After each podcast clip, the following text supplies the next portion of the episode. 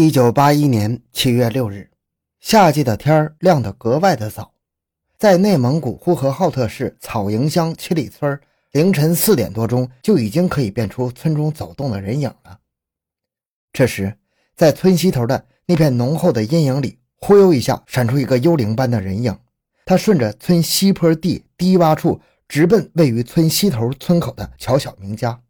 到了乔家院门前，他使劲地推了推门，见推不动。便又顺着院墙溜到后院，紧挨着邻居张二蛋的家后墙翻了进去。人影在张二蛋家的院子里停了一会儿，见没什么动静，便又放心大胆地从两家的隔墙上翻进了乔家院子里。约莫过了半个小时，这个黑影又原路返回，消失在清晨的雾霭中。欢迎收听由小东播讲的十五年前的灭门惨案，利用测谎技术，终于顺利破获。回到现场，寻找真相。小东讲故事系列专辑由喜马拉雅独家播出。清晨，乔小明的邻居张二蛋醒了过来。他起床后出了屋，发现乔小明家居然一点声音都没有，不由得有些纳闷。他推门走进屋内，屋里人谁都没有醒，没有动静。张二蛋慢慢悠悠地走到乔小明的小女儿乔小凤床前，他早就暗恋乔小凤，想趁此机会占点便宜。他看乔小凤趴在床上睡着，居然就色眯眯地走上前去，解开了乔小凤的胸罩，并把她翻了过来。可没想到，这么一看，却发现乔小凤双眼圆瞪，早已经气绝身亡了。张二蛋吓得魂飞魄散，连忙跳墙回到自己的院内。就在张二蛋刚刚翻墙跳回自家院中之时，又一个男人来到乔家大院门前。他就是乔家二小姐乔二凤的男友杨双喜。昨天他和二凤约好，今天七点多两人一起进城报名参加电脑打字培训班。只见他走到门前，使劲推了推，见推不动，便从口袋里摸出一把钥匙，打开了锁，推门走进了院子。奇怪的是，杨双喜进去没有两分钟，便听见他一路喊着救命。像鬼附了身似的冲出乔家大院的院门，落荒逃走。杨双喜被撞见他的村支书高汉明看见了。这位老支书由于和乔家有矛盾，平日里和乔家几乎没什么来往。眼下见杨双喜一路喊救命，便以为乔家有人企图对双喜行凶，认为这是个报一箭之仇的机会到了。于是他跑回到村委会，给派出所打了个电话，报了警，说乔家有人行凶，请公安干警火速出面捉拿行凶者。这位村支书打完电话就回了家。昨晚在瓜地里守了一宿，回到家中倒在床上就睡了过去。然而一觉醒来，他却得到一个令人震惊的消息：乔小明一家五口人都被残忍杀害了。警察此时早已经来到了现场，他们本来是捉拿行凶者的，可没想到行凶者一家人却全都死光了，成了地地道道的被害者。警察首先走进乔小明住的那间北屋查看。发现老汉已经死在床上，看样子像是熟睡之中被人击打头部致死的。室内物件没有被翻动的痕迹，说明不是谋财害命。接着，他和小王一起又查看了老汉两个女儿的房间、儿子乔小阳以及老汉哥哥乔大明的房间。这四个人的死亡原因，从现场看和乔小明一样，都是在熟睡之中被人用钝器击打头部致死的。从现场的初步情况看，这是一起典型的报复杀人大案。很快。内蒙古自治区公安厅、呼和浩特市公安局的专家都汇集到了现场，再次勘验现场。警方发现，乔家五口人分别睡在五间房内，由西向东依次住着乔小明儿子乔小阳、二女儿乔二凤、小女儿乔小凤，还有乔小明。最东头一间住着乔小明的哥哥乔大明。五个人均是在熟睡状态中被人用铁棒击打头部至少两下而死亡的。由于现场保护不好，以及群众在勘查前早已经进入现场围观等因素，大部分有价值的痕迹和足迹已经十分难以辨认了。但是在与邻居张二蛋家的隔壁上，仍然发现了新鲜的攀爬痕迹，并且在墙角的地面上还提取到一个长度为二十七厘米的新鲜足迹。在堆放柴草的院东南角的茅厕里，发现了一把电工用的螺丝刀，从上面提取了新鲜的指纹。在粪缸中捞出一根直径四点八厘米、长约六十厘米的铁管，经专家鉴定确定为凶器。院门门锁完好无损，提取的指纹待鉴定。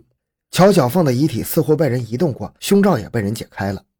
西头北房放钱的木箱上也提取到新鲜指纹。与此同时，从北京传来公安部刑侦局的指示，要求侦破人员根据现场勘查情况，尽快排查出犯罪嫌疑人。面对扑朔迷离的重大案情，所有参加侦破工作的公安干警都感觉到了前所未有的压力。张二蛋翻墙回到家中，坐也不是，站也不是，犹如一只惊弓之鸟。隔壁从人声鼎沸到杳无声息，每一点变化都让他心惊肉跳。不知过了多长时间，门外突然传来一阵急促的敲门声。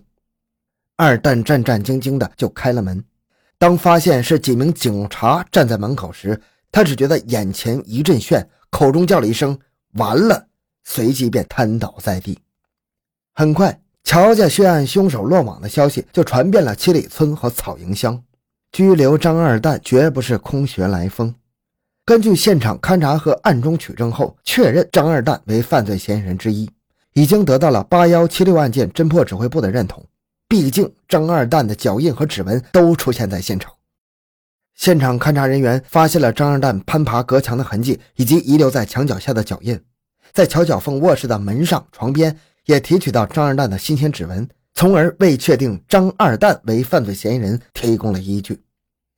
但是，张二蛋虽然是嫌疑人，如果他是杀害这五个人的凶手，为什么只在乔小凤的屋子里留下了痕迹呢？而在其他四个人的死亡现场却没有发现他的任何蛛丝马迹呢？由此，警方认为应该还有一个凶手。那么，这个凶手是谁呢？经过现场勘查，在关键地方获取的指纹和痕迹，除了死者以及乔小明大女儿乔大凤、女婿李福贵的以外，并无外人留下的任何痕迹。而唯一外人的痕迹，就是张二蛋留在乔小凤房间里的。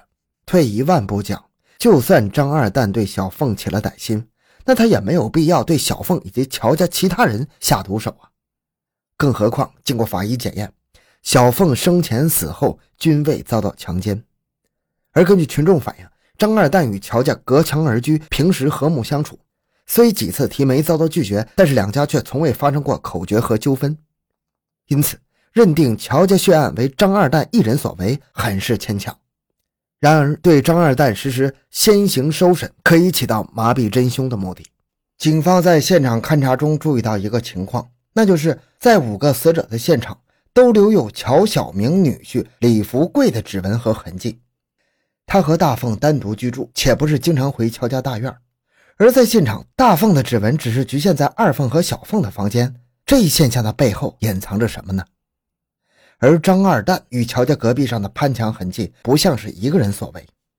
乔家院内墙角下的灯塔之处，除了提取到张二蛋的一枚完整的脚印外，其他无法辨认的痕迹也说明此处曾被多人多次踩踏过。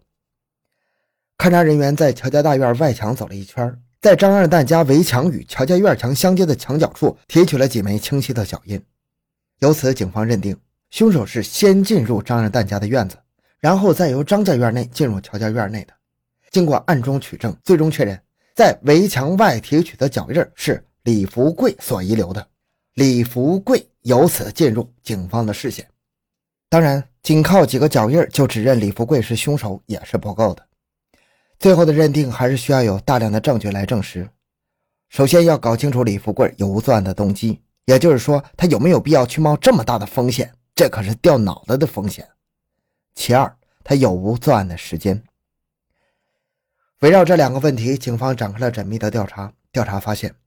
李富贵长期和岳父乔小明关系紧张，和乔家兄妹关系也是时好时坏。调查时还发现，案发当天凌晨，李富贵说是去放骡子吃草，离家外出后不久又回到家中睡觉。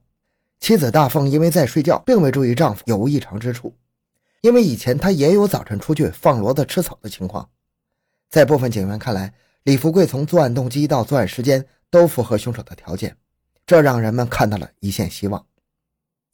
李福贵原籍山西，一九五三年二月十一日出生，个头不高，仅一米六八。平时当地有谁家杀猪，一般都会请他帮忙。原因有二：一是他帮忙杀猪不收费，只要有酒喝就成；二是他杀猪稳准狠，一般都是一刀完事儿，手脚麻利，干脆利索。他虽然不是专职杀猪匠，干出的活却比专职的还专业，因此当地人给他送了个绰号，叫他屠夫。